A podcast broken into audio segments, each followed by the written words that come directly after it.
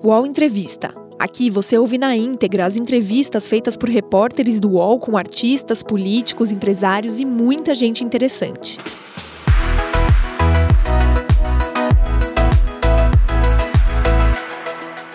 Olá para você que nos acompanha nas plataformas do UOL e da Folha de São Paulo. Eu sou a Thais Oyama, colunista do UOL, e comigo está a Luciana Coelho, editora do Núcleo de Cidades da Folha de São Paulo.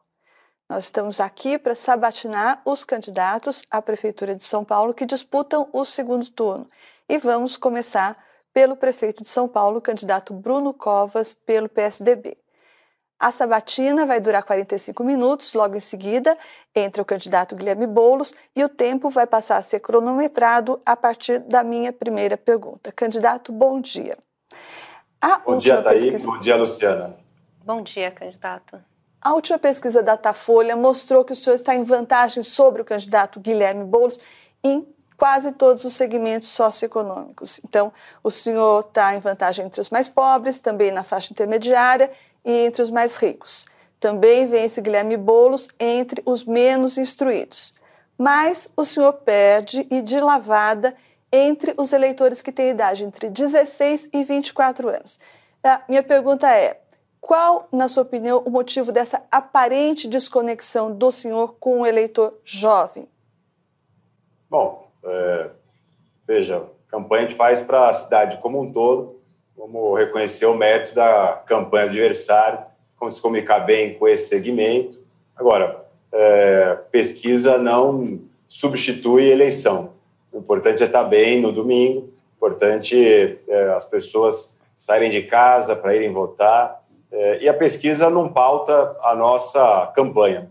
Desde o primeiro dia, a gente tem feito uma campanha focada na cidade de São Paulo, tratando dos temas da cidade, o que nós realizamos nesse período que eu fui prefeito, o que eu quero realizar nos próximos quatro anos. A gente não tem pautado é, o desempenho da campanha, os temas tratados na campanha, no horário eleitoral, por conta de pesquisa. Então, Vamos continuar nessa mesma linha, vamos continuar nessa mesma atuada, a tratar da cidade de São Paulo. Fico muito feliz, muito contente com tudo aquilo que nós realizamos. Sei que ainda tem muito a se fazer aqui na cidade, e é por isso que a gente pede mais um mandato para a população. Enfim, Deixa eu só insistir um pouco. Analisar e aguardar o julgamento popular.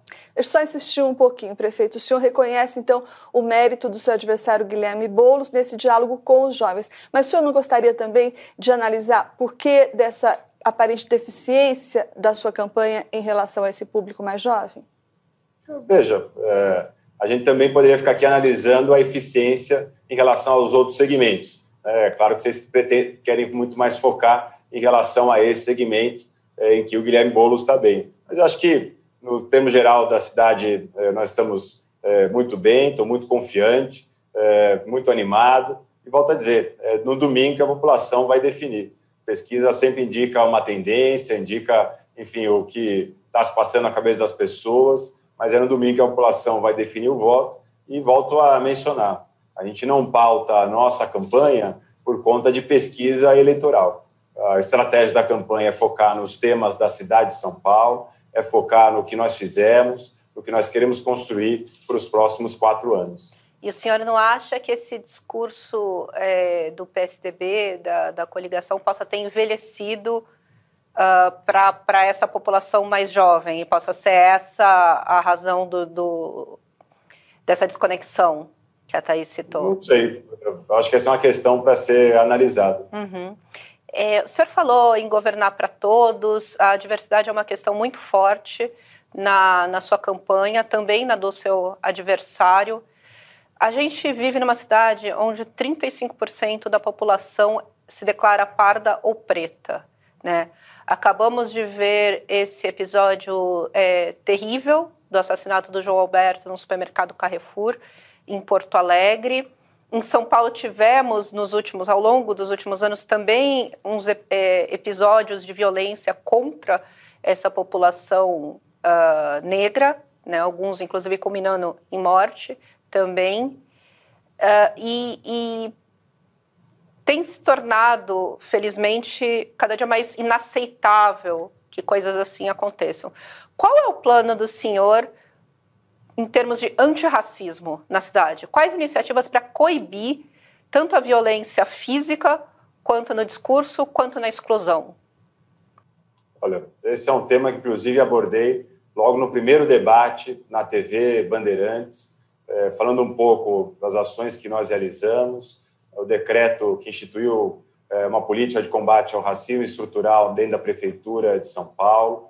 Nós é, ampliamos a quantidade de centros de igualdade racial aqui na cidade, demos é, o nome de 12 personalidades negras, seis homens e seis mulheres, para os 12 céus que nós inauguramos. É um decreto nosso proíbe a utilização do mata-leão pela Guarda Civil Metropolitana.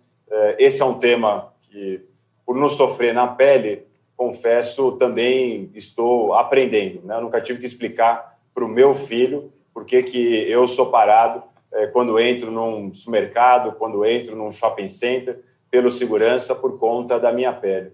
Recentemente, o deputado Orlando Silva, que também disputou essa eleição no primeiro turno, apoia é, o candidato adversário é, agora no segundo turno, lançou a ideia de calçar alvará para estabelecimentos que permitem é, o racismo.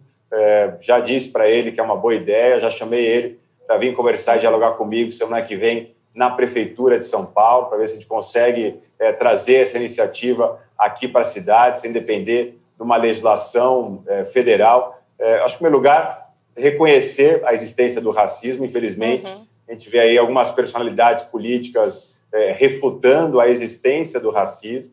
Ele existe, né, ele é um desafio a ser enfrentado. Aliás, a própria pandemia do coronavírus uhum jogou luz sobre essa desigualdade na cidade de São Paulo. Os dados aqui da prefeitura mostram que o coronavírus afetou mais a população preta e parda aqui da cidade do que a população branca. É, a prefeitura preenche já a legislação no que diz respeito à quantidade de cargos em, em, de confiança preenchidos por pretos e pardos, mas ainda precisamos avançar é, hoje a gente não tem no secretariado, já assumi esse compromisso é, também no primeiro debate na Bandeirantes. Eu acho que é ampliando espaços, é, corrigindo distorções, criando oportunidades, estabelecendo políticas afirmativas através do sistema de cotas, enfim, uma série de iniciativas para que a gente possa combater o racismo e dar à população as mesmas condições de disputa de entrar no mercado de trabalho. A cidade, nessa nossa gestão, passou a ter um currículo é, para as escolas. É uma das primeiras cidades do país a ter um currículo municipal sobre o que é ensinado, o que os professores precisam ensinar, o que os alunos precisam aprender. E nós colocamos o combate ao racismo como um dos itens do nosso currículo aqui na cidade de São Paulo. Ou seja, vamos evoluindo com isso, é, reconhecendo a existência, né, negar, acho que não é a saída, e podendo atuar nas mais variadas formas, nas mais variadas frentes é, nas mais variadas secretarias aqui na cidade de São Paulo. Só para, desculpa, só para deixar claro para o nosso espectador, então, porque eu ia justamente falar do, da hipótese de cassação de alvarás. O senhor assume esse compromisso em analisar essa ideia e, eventualmente, adotá-la, cassação de alvarás de empresas que permitam reiteradamente práticas racistas? Nós vamos adotar, eu só vou estudar é, de que forma vai ser adotado, como classificar isso. Nós só vamos discutir ainda o texto, mas a gente terá uma legislação. É, provavelmente semana que vem a gente deve se reunir com o deputado Orlando Silva e a expectativa é já na semana que vem encaminhar um projeto à Câmara Municipal. Ok, candidato, uh, o seu vice o vereador Ricardo Nunes ele virou um flanco na sua campanha. Né? Nós sabemos que o senhor tem repetido que o boletim de ocorrência registrado contra ele pela mulher, por exemplo, não é por agressão física, mas por violência verbal, injúria e ameaças. O senhor tem dito isso repetidamente e o senhor também tem defendido o seu vice no caso das creches. Mas eu pergunto: o senhor pode, um, garantir ao seu eleitor que o senhor tem um vice probo, Segundo, o senhor pode garantir ao seu eleitor que o senhor coloca a mão no fogo pelo seu vice Ricardo Nunes? Sim, o eleitor pode ficar muito tranquilo. Bom, em primeiro lugar, que eu não vou renunciar, né? portanto, vou cumprir o mandato pelos próximos quatro anos. Mas não há nada que desabone o Ricardo Nunes. A própria esposa dele já disse que, é, que foi um desentendimento, que nada aconteceu, eles continuam casados há mais de 10 anos, é, tem três filhos, é, enfim, ela mesmo negou é, é, qualquer tipo de agressão, não há nenhuma denúncia, não há nenhuma ação no judiciário contra ele, é, seja nessa questão envolvendo as creches, portanto, a pessoa é, que ao longo desses oito anos teve um trabalho reconhecido, foi reeleito ali na região da Zona Sul da cidade de São Paulo. Não há nada que o desabone. Coloco minha mão no fogo por ele. A população pode é, votar tranquilamente e terá um vice é, à altura da expectativa que se espera para um vice-prefeito de São Paulo. Mas, candidato, o senhor mesmo declarou recentemente que preferia uma mulher como vice na sua chapa. E, no entanto, aceitou o Ricardo Nunes, uma pessoa cujo perfil político-ideológico tem poucos pontos de contato com o seu, é, um candidato que se declara progressista, de centro-esquerda, que tem um histórico partidário e familiar até né, nessa área. Uh, e, e, e, de repente abriu, né, é, é, até por atuação do governador João Dória, espaço para uma coalizão que abriga uh, vários partidos conservadores, né, embora uh, tenha se, se, convenha chamar de centro, mas são partidos mais à direita, mais conservadores, são partidos que têm envolvimento com um certo loteamento de setores da cidade, né? São 11 partidos, o próprio uh, Ricardo Nunes tem esse envolvimento com as creches na Zona Sul. O senhor não acha que o senhor se tornou permissivo demais nessa, nessa coalizão? Olha, é, eu não mudei os meus princípios, eu não tive que lotear cargo para poder formar essa coligação. É, as pessoas vieram somar, vieram, claro, com perspectiva de participar da próxima gestão, mas não tem nenhum loteamento prévio, Secretaria A, Subprefeitura B, os partidos que me apoiaram, os vereadores é, que me apoiaram. Vamos definir é, tudo isso depois da eleição, tendo como princípio um programa de governo a ser implementado na cidade de São Paulo. É, a organização da nossa é, coalizão juntou partidos que vão é, do progressistas até o Partido Verde, é uma frente ampla a favor da cidade de São Paulo, e eu não mudo os meus princípios, os meus valores.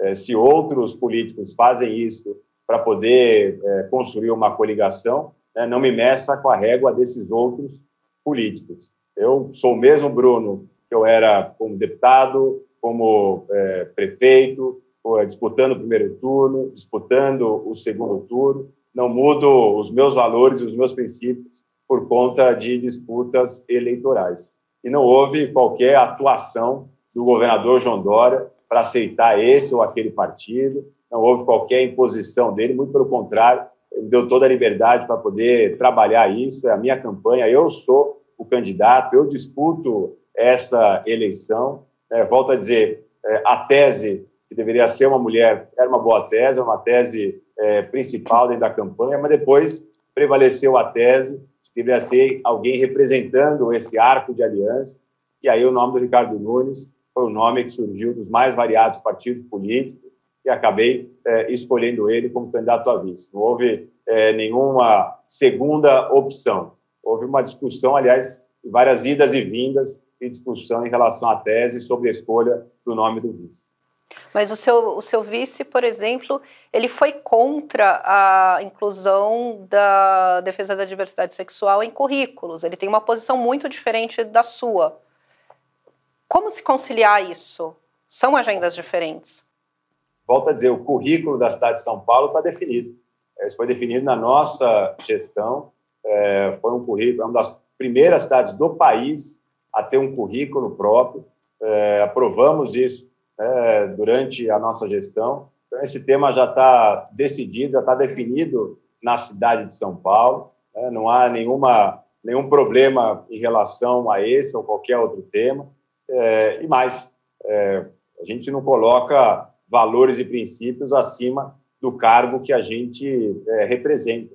É, a gente governa para todos na cidade de São Paulo. De defender esta ou aquela posição não significa que a prefeitura precisa seguir essa ou aquela corrente partidária. A gente governa dentro da legislação, dentro da lei, respeitando é, a legislação é, municipal, estadual, federal. Tenho muita tranquilidade em relação ao tema. Volto a dizer, é, eu não vendo, é, eu não mudo, eu não altero os meus valores, os meus princípios por conta de qualquer disputa eleitoral. É, aceitar apoios, montar um grande grupo a favor da cidade de São Paulo é bem diferente do que ter que negociar a sua visão de mundo. Candidato, eu queria passar para o assunto da pandemia. E aí eu lembro que todas as vezes que o senhor fala disso, o senhor sempre repete que nenhuma pessoa ficou sem atendimento médico na cidade, né? No entanto, a capital paulista foi o epicentro da, da, da pandemia. A gente teve mais de 14 mil mortes, né? foi a cidade que registrou mais mortes por Covid-19. Então, eu queria perguntar agora, olhando pelo retrovisor, aí com a experiência, aprendizado de nove meses de pandemia, o que é que o senhor teria feito de diferente para evitar esse número de 14 mil mortes, por exemplo? Olha, Thaís, não precisa ser muito da área de exatas para saber que você faz comparação com outras cidades olhando óbitos por 100 mil habitantes. É, enfim, dizer que a cidade de São Paulo ela teve mais óbitos que qualquer outra cidade no país, é, pela quantidade de pessoas que nós temos aqui, a gente sempre precisa relativizar os números. Quando a gente vê a quantidade por 100 mil habitantes, a cidade de São Paulo é a 16 entre as 27 capitais. Então, isso não precisa ser relativizado, porque você precisa comparar a cidade de São Paulo com cidades menores, você não compara com termos absolutos, você compara com termos relativos. Prefeito, Aqui mas... na cidade, Desculpe interrompê-lo. Um é, só um pouquinho. Só continuando, prefeito, é, eu entendo o que o senhor está falando, mas é que óbitos são óbitos. E a minha pergunta não, tá, não diz respeito à pesquisa e nem a números. Diz respeito ao que o senhor, como prefeito, olhando é pelo que, retrovisor é e com a pergunta pode levar as pessoas a entenderem concluir, que o que foi feito aqui foi feito pior posso concluir a minha em outros pergunta? locais. Posso é, concluir eu estava na minha resposta, né? É, não, é porque... a sua pergunta foi feita de uma forma que leva as pessoas a entenderem que a administração foi pior aqui na cidade de São Paulo quando comparado a outros locais.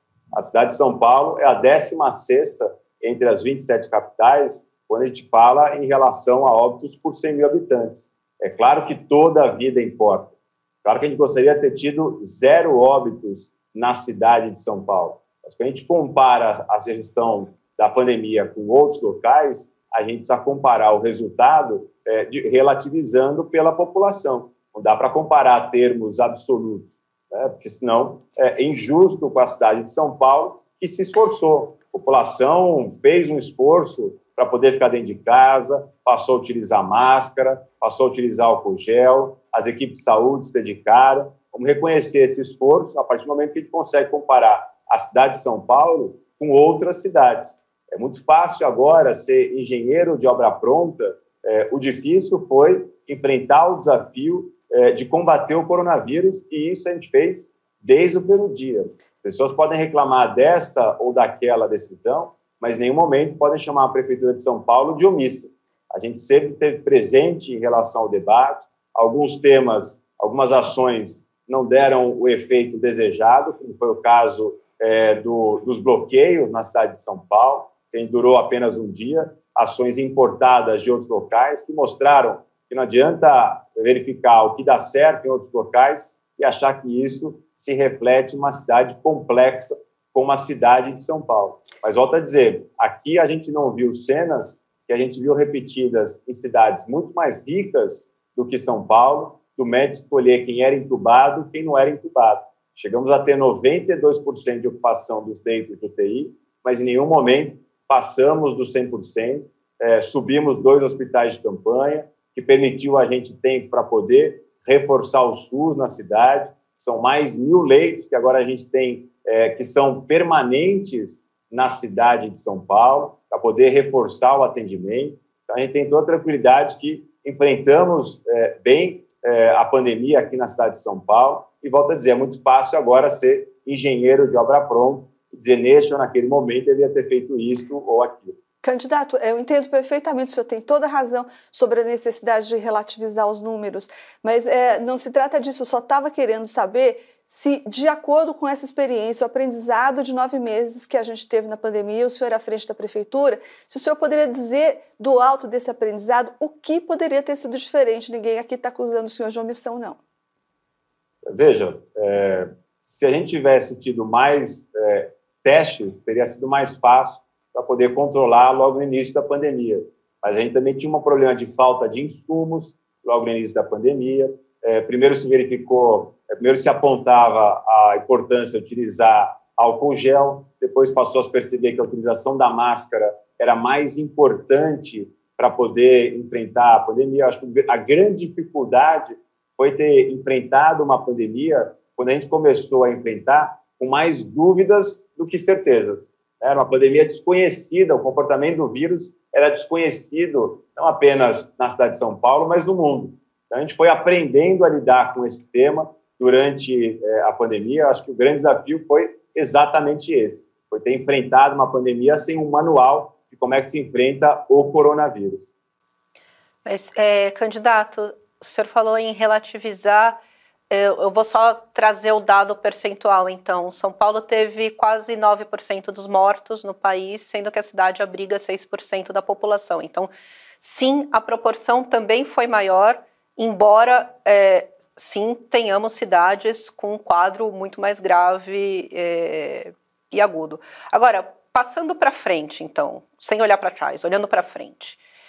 A gente teve nas últimas duas semanas, é, e esse cálculo está na, na, Folha de São Paulo hoje, a repórter Cláudia Colucci fez, um salto de 38% nas internações é, em UTIs na cidade de São Paulo, ou desculpa, na Grande São Paulo, não é só só a capital, na Grande São Paulo, 38%. A gente tem sim um quadro de piora. O senhor disse que não tem segunda onda, o termo é, realmente não há um consenso se esse seria o termo mais adequado, mas existe um recrudescimento, temos mais internações e temos menos vagas, porque uh, parte desses leitos, com a queda da demanda nos últimos meses, havia sido remanejada, assim como caiu testagem, caiu cuidados e abriu-se também as liberalidades é, sociais, aumentou-se horário de funcionamento, enfim, afrouxou-se a quarentena. Né? O senhor vem negando que a gente vá ter um novo lockdown, pelo menos é, nesse primeiro momento. Será que segunda-feira, quando o Plano São Paulo for revisto, não teremos o senhor e o governador João Dória anunciando um, um, um novo lockdown, um enrijecimento da quarentena? Até porque, segundo especialistas, ele se faz necessário nesse momento? Bom, Luciano, nem tem como ter um novo lockdown, porque a cidade não teve lockdown. Mas um é, enrijecimento. proibiu as pessoas saírem na rua, uhum. as pessoas não foram proibidas de sair de casa, é, algumas atividades essenciais permaneceram abertas aqui na cidade, o setor de abastecimento, o setor de saúde, o setor da construção civil, é, enfim. Então, a gente não chegou a ter lockdown na cidade de São Paulo, nem tem como, tecnicamente, ter um segundo lockdown se a gente não teve o primeiro. Um novo enrijecimento. Forma, os dados aqui da cidade de São Paulo mostram exatamente é, o que eu disse na quinta-feira passada e venho mantendo. A gente tem uma estabilidade em relação ao número de casos, uma estabilidade em relação ao número de óbitos, tivemos um aumento da quantidade de internações, mas precisamos considerar nesse aumento, em primeiro lugar, uma redução da quantidade de leitos de UTI é, referenciados para a Covid. A cidade que chegou a ter 31 leitos por 100 mil habitantes Hoje tem 19 leitos Prefeito, por 100 mil habitantes. Só... Essa redução, em especial na rede privada da cidade de São Paulo, é que os hospitais precisam fechar a conta e, portanto, ficavam com leitos ociosos, passaram a ser utilizados para remarcar é, cirurgias eletivas aqui na cidade de São Paulo, e um aumento da quantidade de pessoas de fora da cidade de São Paulo é, é, sendo internadas aqui. A gente tinha 13% de internações de pessoas de fora da cidade de São Paulo no início da pandemia. Hoje, 20% das internações são pessoas de fora da cidade de São Paulo, o que permite a vigilância sanitária, né, tanto no discurso do prefeito, do Bruno, do candidato, é um discurso da vigilância sanitária da cidade de São Paulo, é, que há uma estabilidade da doença aqui. não vamos fazer discurso alarmista é, em véspera eleitoral, né, superestimando esses dados, e também não vamos fazer o discurso que a pandemia acabou. A gente continua a enfrentar esse desafio aqui na cidade de São Paulo. As pessoas é, não podem é, relaxar em relação aos itens é, de utilizar máscara, evitar aglomeração, permanecer dentro de casa se possível, utilizar o álcool gel. É, a pandemia continua a ser um desafio a ser enfrentado. Então, vamos continuar a seguir a, as determinações da vigilância. Desde o primeiro momento, a gente não partidarizou a questão, nunca tratamos o vírus como uma questão da esquerda ou do direito. A gente sempre seguiu a recomendação da vigilância sanitária. Agora, os dados aqui da cidade falam por si só, e os dados mostram uma estabilidade da doença. Portanto, não estamos escondendo nenhum número, não estamos maquiando nenhum número na cidade de São Paulo, e a recomendação da nossa vigilância sanitária é que não é o momento para ampliar a flexibilização, mas não há necessidade de retroceder naquilo que foi flexibilizado. Prefeito, só para corrigir a matemática, deixar bem explícito, esse salto de 38% na Grande São Paulo, capital e região metropolitana, ele se deu no número de internações, não na proporção internação-leito, que é o que o senhor está citando, que essa sim aumenta porque reduziu-se a quantidade de leito conforme caiu a demanda. Houve um aumento de 38% em internações, em UTIs. Isso não é recrudescimento? Nós estamos aqui na cidade de São Paulo com 48% de ocupação de leitos de UTI, quando a recomendação do Plano São Paulo é ficar abaixo de 60%. Então, a gente continua é, dentro da recomendação. Né? Volto a dizer, a quantidade de casos na cidade de São Paulo permanece a mesma, a quantidade de óbitos permanece a mesma, e a gente tem tido um aumento da quantidade de pessoas de fora da cidade de São Paulo que estão sendo internadas na cidade de São Paulo. A cidade de São Paulo não vai fechar suas costas ao resto do estado ou ao Brasil. Vão continuar a atender bem essas, essas pessoas. Só que não dá por conta desse aumento querer imputar uma involução da pandemia aqui na cidade de São Paulo. O UOL Entrevista volta já.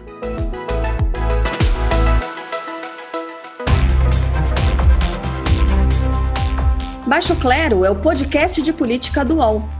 Toda semana eu, Carla Bigato, converso com os comentaristas Maria Carolina Trevisan e Diogo Schelp sobre temas que dominam a pauta política brasileira. Você pode ouvir o Baixo Clero e outros programas do UOL em uol.com.br podcasts, no YouTube e também nas principais plataformas de distribuição de podcasts. Candidato, Vamos entrar na Cracolândia, no assunto da Cracolândia. Né? Quando o senhor assumiu a prefeitura, o senhor reformulou o programa do seu antecessor, o João Dória, o programa Redenção, deu prioridade para o acolhimento terapêutico, as bolsas de trabalho e tudo. Aí, nesta semana, anteontem, se não me engano, o senhor disse que era favorável à internação compulsória dos dependentes de crack, que era uma bandeira defendida pelo seu antecessor, o governador João Dória.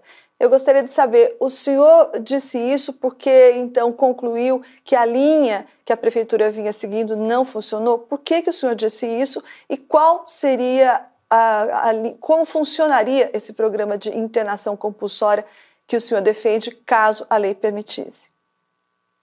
Thaís, eu sempre disse isso pegar a fala minha de 2016, você também vai ver no mesmo sentido. Só que o programa foi formulado pensando é, nessa linha, mas a justiça barrou a internação compulsória. Foi por isso que o programa foi reformulado, para que a gente se adequasse às normas, às decisões judiciais. Né? Volto a dizer, a minha cartilha é a cartilha do respeito à lei, do respeito à ordem, do respeito às decisões judiciais. Então, não adianta eu querer impor a minha visão de mundo é, se você tem uma decisão judicial que proíbe a gente atuar desta forma. E foi por isso que o programa foi reformulado, para que então a gente, a partir desta decisão, pudesse reorganizar o programa. Ele vai permanecer da mesma forma, porque não se trata, mais uma vez, de impor a vontade do prefeito contra uma decisão judicial. Então, não tem nenhuma relação uma coisa com a outra. É, eu defendia como sempre defendi, né, eu acredito nisso. As pessoas não têm condição de avaliar a, a real situação que elas se encontram. Só que essa decisão já foi tomada pela justiça e eu respeito a decisão judicial. Só para responder a segunda parte da pergunta, candidato, idealmente Uh, como seria, como funcionaria esse programa dentro da sua visão? O que, que o senhor defende? Porque a gente fala em internação compulsória e fica pensando o que, que é arrastar as pessoas que estão na rua para dentro dos estabelecimentos de saúde. Como é que funcionaria na prática e, idealmente, dentro da sua visão, esse programa de internação compulsória, prefeito? Na prática, decidido pelo médico. É, volto a dizer, a gente tem sempre que seguir a área da ciência. Não, não se trata aqui de impor visão de mundo é, os médicos decidindo se aquela pessoa não tem é, condição, não tem discernimento para isso, é, eles poderem ofertar o tratamento é, para aquelas pessoas. Agora, esse é um tema que já foi definido pelo judiciário. É, vamos ficar aqui filosofando sobre como seria algo que não vai ser implementado na cidade de São Paulo, porque é uma proibição de decisão judicial em relação ao tema. Ok, é, quero continuar no centro. Como senhora, sou uma frequentadora da região também. Vamos falar de Anhangabaú, esse seu telhado de vidro. É, o senhor adaptou o, o, projeto ali que já era do Fernando Haddad, a obra foi feita, saiu mais caro do que o inicialmente pensado, ainda não foi entregue. E eu não vou nem entrar na questão das árvores, porque, enfim, as árvores vão crescer, etc. Mas a gente tem ali, já, já estão ocorrendo alguns alagamentos, né? Uma série de críticas ao projeto que foi feito sem suficiente participação popular, sem, sem concurso público, como era o projeto anterior, é, e ainda sem resultado. A que veio esse projeto do Anhangabaú? Para que mexer no Anhangabaú agora, empenhar esse dinheiro? Eu entendo a questão do lugar de permanência versus lugar de passagem, mas convenhamos que não ficou muito convidativo como lugar de permanência ainda. O senhor entrega essa obra quando e por que a sua decisão de fazê-la? Bom, é, primeiro, é a sua opinião que é um telhado de vidro. É uma opinião que eu não compartilho. É, fico muito feliz de ter levado adiante essa obra que vai trazer para a cidade de São Paulo, entre ganhos de valorização, geração de emprego e renda, de acordo com o levantamento da Secretaria de Urbanismo, um ganho de 250 milhões de reais por ano. Nesse momento, inclusive, de pandemia, que se fala da necessidade de investimento público para poder é, gerar mais emprego e renda, o Angabaú vai exatamente nesta linha. Também não é verdade que houve alagamento ali naquela região. Então, é, é, refuto também essa notícia falsa que se disseminou sobre alagamento por conta das obras. A obra o projeto é o mesmo que já tinha sido discutido na gestão passada. Eu consigo entender como é que um projeto que permanece o mesmo da gestão passada, a gestão passada é discutido com a população, mas nessa gestão não. O projeto já tinha sido licitado, inclusive. A gente pegou uma licitação já feita. Então, portanto, é, não houve nenhuma alteração é, do projeto ele ficou mais caro porque quando começou é, as, quando começaram as obras, se verificou lá a existência de alguns itens que não estavam no projeto básico, tiveram que ser incluídos, como a remoção de trilhos históricos, como a colocação de alguma fiação embaixo da terra. Então, a gente teve que adaptar é, a, a, obra, a, porque o projeto básico não estava bem feito, mas a concepção é a mesma né, um projeto que foi discutido em várias audiências públicas com a população na gestão passada e, volto a dizer, já estava licitado. A gente não alterou, porque a licitação é a mesma, feita pela gestão anterior. Aliás, isso foi reconhecido e elogiado pelo próprio prefeito Fernando Haddad. Então, é, é uma obra que é, resgata o Anhangabaú como um grande espaço de eventos. É, ele já poderia ter sido inaugurado, mas como a gente fez a concessão, estamos agora aguardando assinatura do contrato de concessão, porque não tinha sentido a prefeitura fazer um contrato emergencial para contratar alguém para cuidar daquele espaço, se agora nós vamos ter a concessão que vai ser assinada no mês de dezembro. A São Paulo Fashion Week já realizou, inclusive, uma atividade ali, foi notícia em vários sites internacionais, né, mostrando é, que ali vai ser um espaço para poder é, ter eventos na cidade de São Paulo. É um espaço que tem toda a infraestrutura de água, esgoto, iluminação, transporte mas que é subutilizado, em especial depois das seis horas da tarde e aos finais de semana. Então, nós vamos poder ter mais um espaço que vai ser a nova Avenida Paulista da cidade de São Paulo. Trazer as pessoas para o centro, trazer mais eventos, gerar emprego e renda, é exatamente na linha que se espera de investimento público para poder fomentar a oportunidade, para poder fomentar e gerar emprego e renda na cidade de São Paulo. Candidato, eu queria só voltar um pouquinho, porque o senhor disse não entender por que, que se traz de novo à tona esse, esse assunto da internação compulsória. Só queria lembrar que quem trouxe esse assunto à tona foi o senhor, nesta semana, respondendo a pergunta sobre o motivo pelo qual o problema da Cracolândia havia persistido na sua gestão. Foi o senhor quem levantou esse assunto da internação compulsória. E, como o senhor mesmo disse, esse assunto já foi resolvido pela Justiça. Mas a questão está se agravando e a pandemia também contribuiu muito para isso. A gente vê hoje na Avenida Paulista, em todos os lugares em que isso não era visível, está tudo tomado por sem-teto, por, por dependentes de crack, então, visivelmente, o problema se agravou. Eu queria saber o que a Prefeitura fará de novo, caso o senhor seja reeleito, qual será a nova medida para responder a esse agravamento da situação. E volto a dizer, é, quando mencionei, porque responde, é, perguntado, eu disse que esse era um tema resolvido, porque a Justiça já tinha deliberado em relação ao tema. É, nós vamos persistir nessa política, é uma política de redução de danos, com acolhimento, banho, troca de roupa, é uma política de ofertar o tratamento de saúde, é um tratamento individualizado, não há um tratamento específico escolhido pela prefeitura, o médico de acordo com o caso, para quem aceita é, a internação, é, escolhe qual tratamento específico vai ser aplicado. É uma ação de segurança pública, com a presença da Polícia Militar, da Polícia Civil, da GCM, de combate ao crime organizado. É uma ação é, de ofertar uma bolsa para quem passa pelo tratamento. Então, nós mudamos a visão da gestão anterior, que utilizava a bolsa como forma do tratamento. É, nós entendemos a bolsa e a inserção no mercado de trabalho como etapa seguinte do tratamento, somente para aqueles que passam pelo tratamento e têm a orientação médica para poder entrar na fase da bolsa, na fase da entrada no mercado de trabalho. A gente continua com essa porta de saída, mas não olhando a bolsa como um tratamento a ser realizado.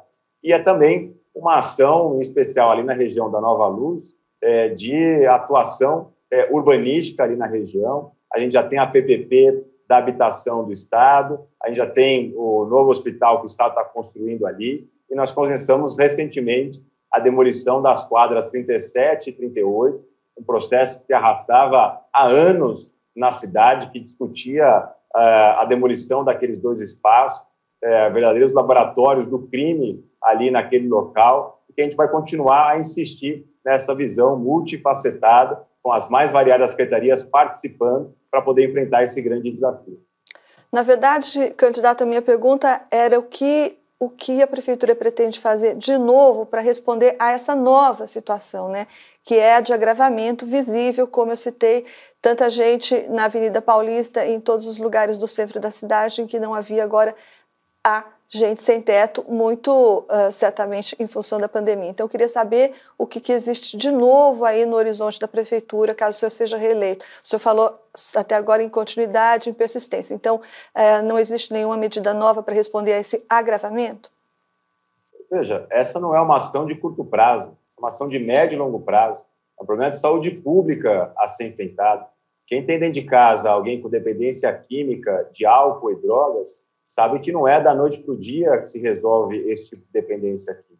Nós vamos persistir, nós vamos persistir nessa ação que reduziu o fluxo ali na região é, da Nova Luz de 4 mil para 1.200, 1.400 pessoas. Nós vamos continuar a insistir nessa ação, que é uma ação que não escolhe se a atuação da prefeitura ela é de segurança pública ou de direitos humanos, se ela é de saúde ou de redução de danos é uma ação envolvendo as mais variadas secretarias para poder enfrentar esse desafio. É, a gente já conseguiu vencer o desafio de estar presente naquele local. A gente tinha quadras que o poder público era impedido de entrar, até mesmo para poder fazer a limpeza pública. Isso não existe mais na cidade de São Paulo. Prefeito, é, queria tocar num assunto que ele foi muito caro nesse último ano de gestão, que são as escolas, né? É, ano letivo de 2021, eu tenho algumas dúvidas a respeito. Como a, as escolas municipais vão lidar com a, o novo planejamento para suprir o que foi perdido eventualmente por todos esse ano? Como elas estão se preparando, caso o senhor continue uh, na prefeitura, para a eventualidade de um ano letivo misto, presencial é, e, e online? como elas receberão essa demanda egressa de escolas particulares, né? Porque a gente sabe que a, a crise fez muito, sobretudo escolas infantis fecharem e muitas famílias perderem a renda e migrarem seus filhos da escola particular para a escola pública, principalmente os pequenos, né? Nesse caso municipal. Quais são os planos nesse sentido e na eventualidade de um, um recrudescimento uh, do Plano São Paulo? As escolas continuará, continuarão sendo as primeiras a fechar? Bom, aqui na cidade de São Paulo, a gente tem encarado a questão educacional como uma questão à parte, até porque ela não está no Plano São Paulo. Né? Cada município tem tratado desse tema. A gente tem enfrentado essa discussão a partir de vários números levantados aqui no município mesmo. Então, com resultados dos inquéritos sorológicos, nós verificamos, por exemplo, que a quantidade de pessoas assintomáticas é algo em torno de 35%, 40%, mas quando a gente pega as crianças, a quantidade de assintomáticos é de 65%, 70%. Então, a gente tem estratégias diferenciadas é, para a área da educação e assim a gente vai continuar a enfrentar esse tema.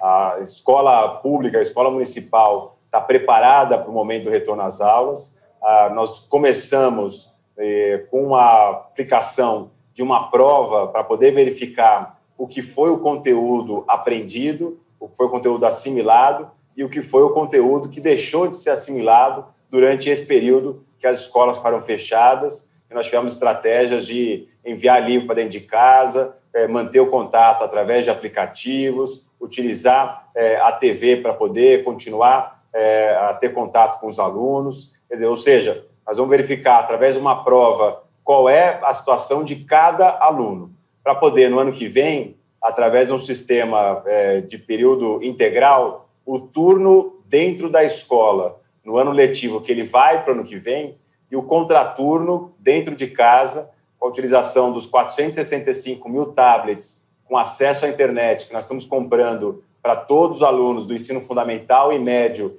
da rede municipal, é, através de grupos que serão é, formados após a realização desses testes, aí grupos é, respeitando né, o que os alunos aprenderam, o que eles não aprenderam nesse ano que as escolas ficaram fechadas. É, exatamente por essa razão, nós vamos manter o cartão merenda, nós vamos manter é, esse recurso que nós é, enviamos esse ano para os alunos, porque nós vamos ter o contraturno dentro de casa, continuando com uma estratégia de recuperação desse conteúdo pedagógico a ser suplementado é, no ano que vem. Então, as escolas já estão preparadas para que, assim que autorizado pela vigilância sanitária, a gente adotar essa estratégia de começar com uma é, prova é, diagnóstica para verificar cada aluno qual é a sua situação e a gente fazer a estratégia do turno dentro da escola no ano letivo do, de 2021 e o contraturno dentro de casa com grupos é, específicos a partir dessa prova diagnóstica desse ano de 2020. Deixa candidato... só, só, só um minuto, Thaís, que eu acho que o, o candidato não respondeu sobre fechamento de escolas. É, caso sejamos obrigados a fechar comércio e serviços no ano que vem, não sabemos se isso vai acontecer. As escolas serão as primeiras a fechar, como aconteceu nesse ano? Ou isso vai ser revisto? Quer dizer, o Plano São Paulo ele não coloca o ensino eu, eu entendo, como prefeito, uma atividade mas... que fica na fase amarela, azul, verde, Por laranja. isso mesmo eu pergunto é por isso, sobre... Então, mas é por isso que então eu repito a minha resposta. nós vamos continuar a olhar a educação como uma estratégia à parte, a partir dos dados que são levantados no inquérito sorológico.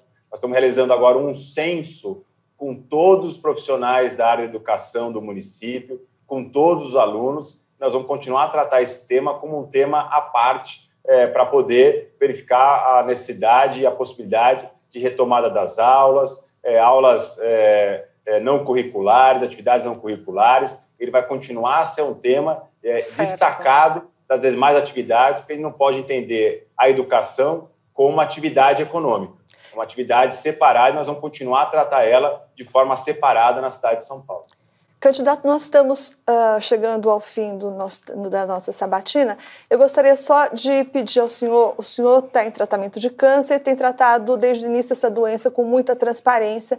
Então, eu gostaria que o senhor contasse para a gente qual foi o momento mais difícil que o senhor enfrentou nesse período e já emendasse com as suas considerações finais. Por favor, o senhor tem 47 segundos para isso.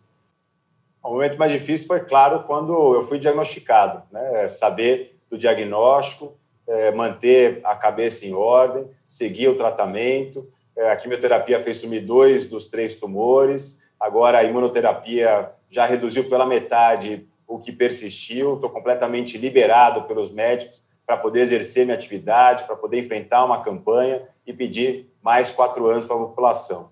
Eu fico muito feliz de tudo aquilo que nós realizamos. Sei que ainda tem muito para se fazer na cidade de São Paulo o momento histórico requer experiência e requer também busca de consensos e união para enfrentar esse grande desafio. É por isso que eu peço à população para no domingo agora votar 45. Muito bem, muito obrigada, candidato, em nome do UOL e da Folha. Eu, Luciana, agradecemos o senhor pela participação e pedimos aí que fiquem com a gente, que já já vem o candidato Guilherme Boulos do PSOL. Até já. O UOL Entrevista e outros podcasts do UOL estão disponíveis em uol.com.br/podcast. Os programas também são publicados no YouTube, Spotify, Apple Podcasts, Google Podcasts e outras plataformas de distribuição de áudio.